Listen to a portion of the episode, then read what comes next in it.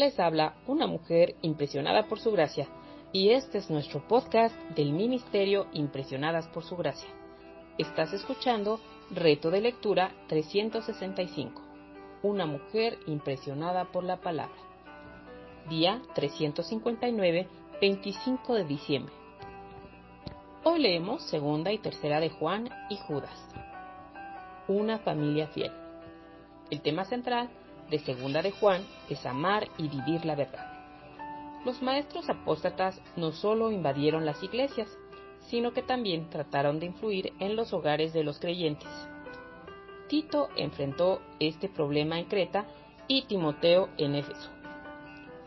Según marcha el hogar, así lo hace la iglesia y la nación de modo que, para Satanás, la familia es un blanco importante en su guerra contra la verdad. Esta breve carta fue escrita a una madre consagrada y a sus hijos.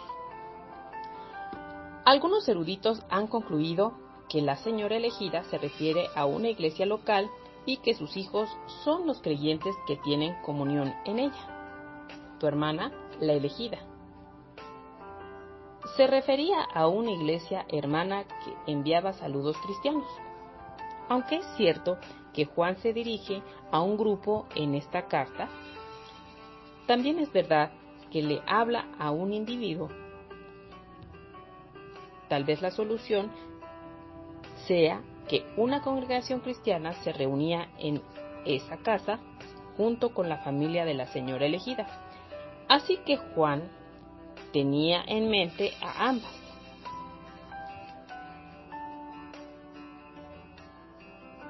Su interés era que esta mujer santa no permitiera que nada falso entrara a su casa o a la iglesia. Los sentimientos que dominan en este breve epístola son de amistad y alegría, aunque están mezclados con preocupación y advertencia para que tú y yo guardemos nuestros hogares fieles a Cristo, debemos tener las mismas características de esta familia a la que Juan escribió. Esta breve epístola, escrita a una madre cristiana y a su familia, y tal vez a la iglesia en su casa, es una gema perfecta de, que, de correspondencia sagrada, pero no debemos olvidar el mayor énfasis de la carta. Estén alertas hay muchos engañadores en el mundo. Es la verdad. El tema central de Tercera de Juan es como tener un buen testimonio en la iglesia. La batalla por la verdad y contra los apóstatas se libra no solo en el hogar, sino en especial en la iglesia local y ahí es donde entra Tercera de Juan. Esta breve carta la epístola más corta del Nuevo Testamento en el griego original, nos da un vistazo de la iglesia primitiva, su gente y sus problemas. Al leerla, te hallarás diciendo, los tiempos no han cambiado mucho. Tenemos gente y problemas similares hoy. Una de las expresiones clave en esta carta es dar testimonio. Dieron testimonio, han dado testimonio, damos testimonio no solo se refiere a las palabras que decimos, sino a las vidas que vivimos.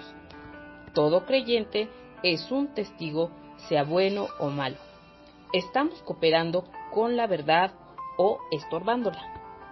Esta carta se dirige a Gallo, uno de los líderes de la congregación. Pero Juan también considera a otros dos hombres en estos versículos, Diótrefes y Demetrio. Donde quiera que hay personas, hay problemas y el potencial para resolver esos problemas.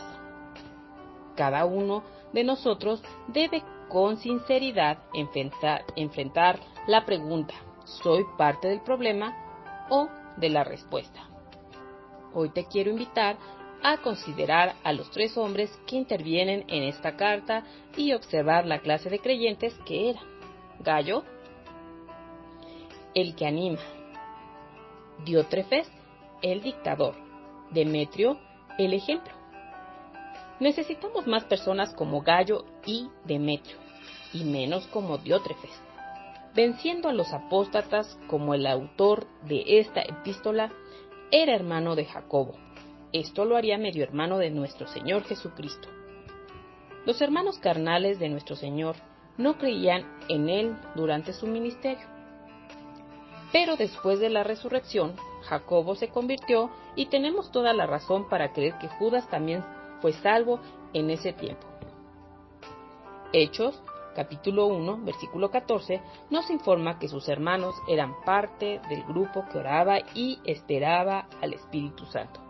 Primera de Corintios, capítulo 9, versículo 5, indica que los hermanos del Señor eran conocidos en la iglesia primitiva. Eso basta para identificar al autor. ¿Por qué escribió Judas esta carta? Para advertir a sus lectores que los apóstatas ya estaban en escena. Pedro había profetizado que vendría y su profecía se había cumplido. Al parecer, Judas escribió a los mismos creyentes que habían recibido las cartas de Pedro, procurando estimularlos y recordarles que tomaran en serio la advertencia de Pedro. Descubrirás varios paralelos entre Judas y Segunda de Pedro al estudiar esta fascinante pero descuidada carta. Judas escribió para exhortarlos. En el griego, esta palabra se usaba para describir al general que da órdenes al ejército y de aquí que la atmósfera de su carta es militar.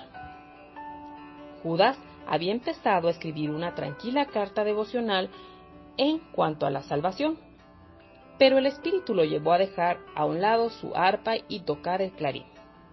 La epístola de Judas es un llamado a las armas. Gracias por escucharnos en este bello día. Nuestra oración es que Cristo viva en tu corazón por la fe y que el amor sea la raíz y el fundamento de tu vida y así puedas comprender cuán ancho, largo, alto y profundo es el amor de Cristo. Bendiciones.